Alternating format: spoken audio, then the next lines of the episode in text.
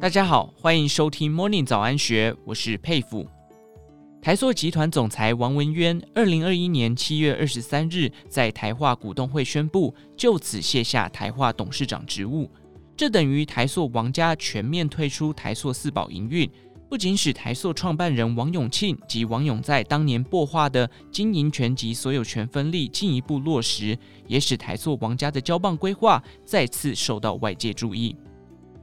国内外的富豪家族常见子孙闹分家、争夺财产，或时不时衍生其他争端或丑闻，但也有一些企业家族少见上述这些负面新闻。其中之一就是估计财富总额超过两千三百亿台币的美国洛克菲勒家族。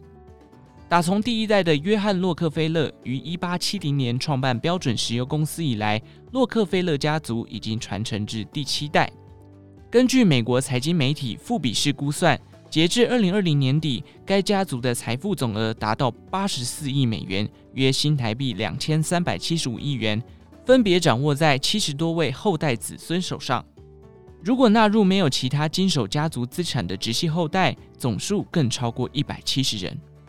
现年八十岁的小大卫·洛克菲勒，曾任洛克菲勒资本管理公司董事长，目前是洛克菲勒兄弟基金的理事兼提名委员会主席。他也是家族的第四代成员。对于自家家族经过一百多年依旧相对团结，而且每年还能固定拿出大笔资金投入公益及慈善事业。二零一八年三月，他接受美国财经媒体 CNBC 专访时提到几个秘诀，其中一个在东方社会少见的做法，就是没有任何家族企业好抢。一九一一年在新公布的反垄断法下，美国政府及联邦最高法院介入，把当时不可一世、独霸美国石油业的标准石油公司拆分为三十多家企业，这使得洛克菲勒家族的财富从单一巨头分散至多家股票上市公司，再加上家族前辈设立的多支信托基金，使得整个家族的财富更容易传承给后代，又不至于引起子孙争产。小大卫说。当然，我们家族的财富是从石油生意、从标准石油来的，但家族企业没有把我们凝聚在一起，倒是很多家族为了争夺家族企业而分崩离析。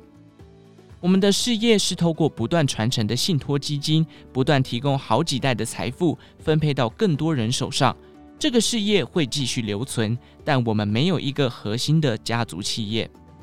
根据四大会计师事务所之中 KPMG 安侯建彦的家族办公室研究，洛克菲勒家族传承财富的方式开始于第二代的小约翰·洛克菲勒设立的信托基金，其中信托本金自动传给受益人的子女，委托人把资产注入信托后，在法律上就完全失去该资产的所有权及控制权。受益人在三十岁前只能获得分红收益，不能动用本金。三十岁后可动用本金，但要信托委员会同意。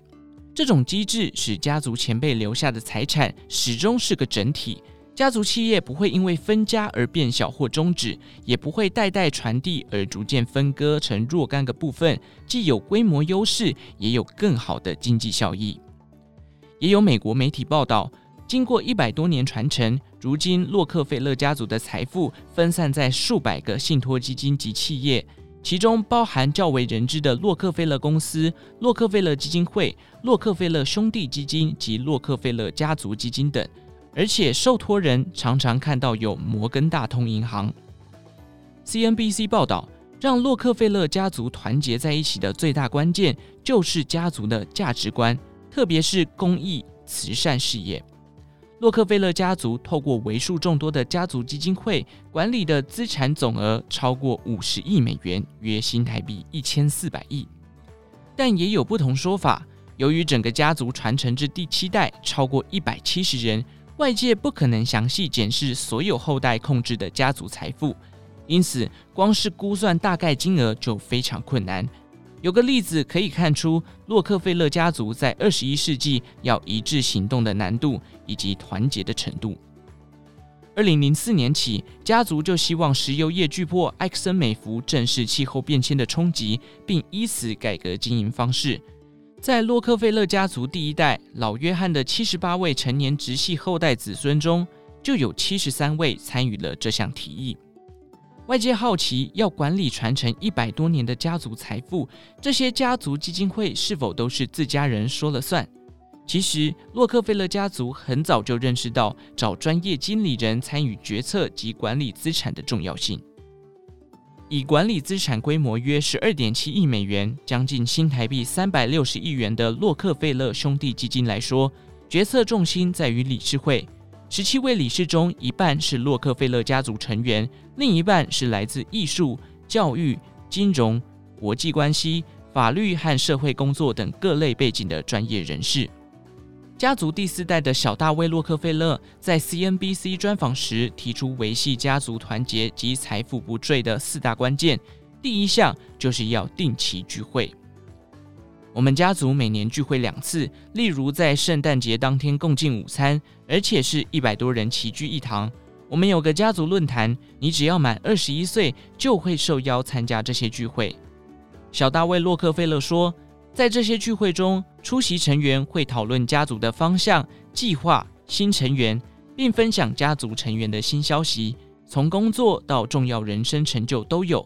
一定要让大家都感觉自己是家族的一份子，即使是嫁进来的也一样。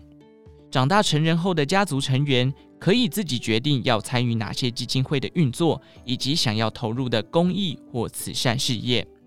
自从第二代的当家小约翰开始。洛克菲勒家族的事业重心就是公益及慈善，也是家族给予外界最鲜明的形象。小约翰留给后代的家族核心价值，至今仍刻在纽约曼哈顿洛克菲勒中心的石牌上。我相信，权力就是责任，机会就是义务，财富就是职责。以上内容出自《金周刊》数位内容部，更多精彩内容欢迎参考《金周刊》官方网站或下载《金周 App》。喜欢我们直播的节目，请给予我们五星的评分。有任何建议，也欢迎留言告诉我们。祝您有个美好的一天，我们下次再见。